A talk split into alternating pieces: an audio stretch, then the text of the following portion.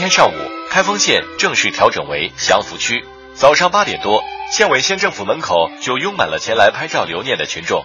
从小搁这儿长大的，没一改名，有点怪不舍得呢。跟家里的人还是说开封县。你说祥符区，他转不过来弯儿。这次调整不单是简单的更名，而是开封市城市框架进一步拉大，由五百四十。开封县改名祥符区已经一年多了，在邮局从外地寄来的十三份邮件。收件地址有八份写的是祥符区，四份写的是开封县，还有一份在祥符区的后面又写了一遍开封县。虽然他知道，但是还是习惯上称这个开封县。开封作为地名，始于两千多年前的西汉，为了避汉景帝刘启的名讳，启封县改名叫开封县。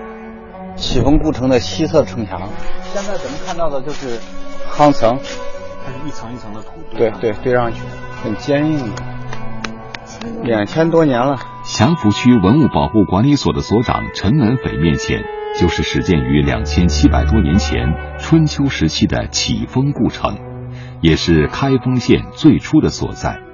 开封移至了汴州城以后呢，这个城就废弃了，无人修葺了。沦落为一个普通的一个村庄了。这个村庄现在叫古城村，不过原本周长四公里的城墙，只剩下西北角一百多米长、高低不平的一段，远看去更像是土丘。这是城墙吗？这个？对，自然损坏、黄河淤积，还有人为的破坏。这一带建国初期以后，建了一个窑厂，把这个暂存的城墙。烧砖烧了一部分，这个城墙毁坏了。这段古城墙的遗迹，二零一三年被列为全国重点文物保护单位。不过，现场立起的还是十几年前河南省文物保护单位的石碑，没有更新。这都是看到没有？两千多年的陶片，你随便地上捡一个就是。这都是两千多年的陶片。郑庄公呢，这证明这个城池。当时经济、军事、文化比较发达，建筑物也很多。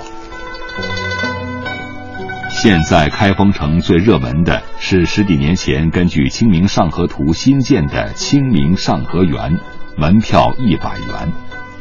而眼前这一段残破的城墙并不是景点，城墙周围是平坦无边的农田，田边新打了井。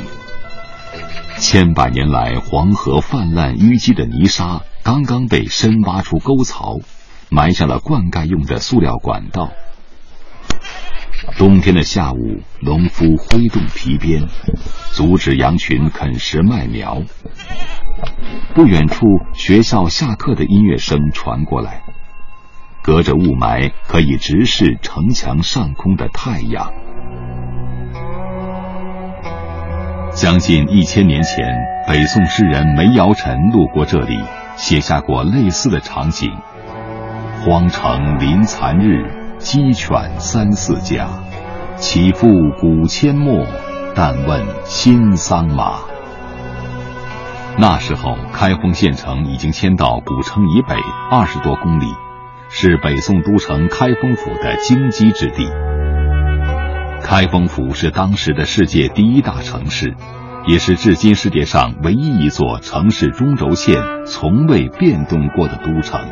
咱们现在走的开封市的中轴线，千年不变的中轴线。中轴线的这边右手边就是我们唐延和元年从朱仙镇迁过来的开封县，西边这条中轴路，千年之后依然是开封城最热闹繁华的地方。现在中轴路的北段叫宋都御街，两侧的仿古建筑是面向游客的商店。南段叫中山路，跟全国的近两百条街道同名。路口正在新建商业中心，工地起重机的吊臂从空中扫过。斜对面的美式快餐店，因为英文缩写 KFC。被中国的年轻人戏称为“开封菜”。你好，我要肯德基。我要两个鸡腿的。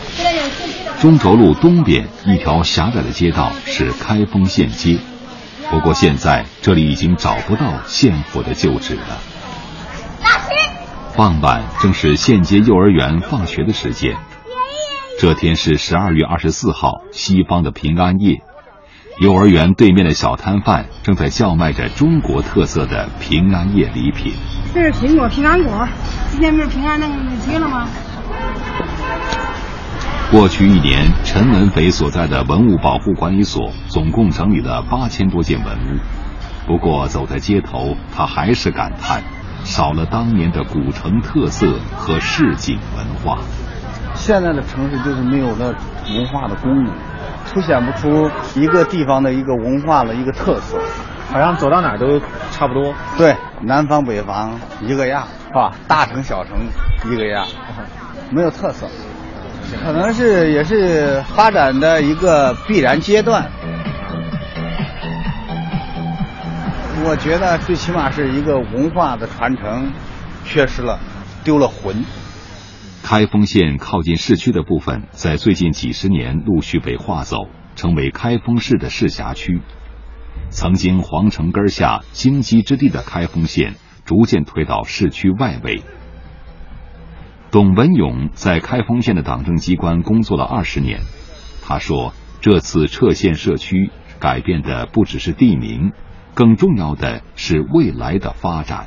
让我们制定了很多很多发展战略目标，这个目标是原来不想到的，因为我们就是开封县，撤县设区以后，我们开封县，我们跟这个祥符区就主动向大开封靠拢。像董文勇一样，很多当地人现在一开口，还是更习惯说开封县。”习惯的印记怎么也改不过来，对于很多人来说，也经受一个很痛苦的一个过程。我我我这种心态，应该是代表了一部分人的心态，很大一部分人的心态。您哪个地方的人？我是开封县的，脱口而出的。不过，公交车上自动播报的站名，脱口而出的已经换成祥符区。祥符区西口到了，祥符区西口到了。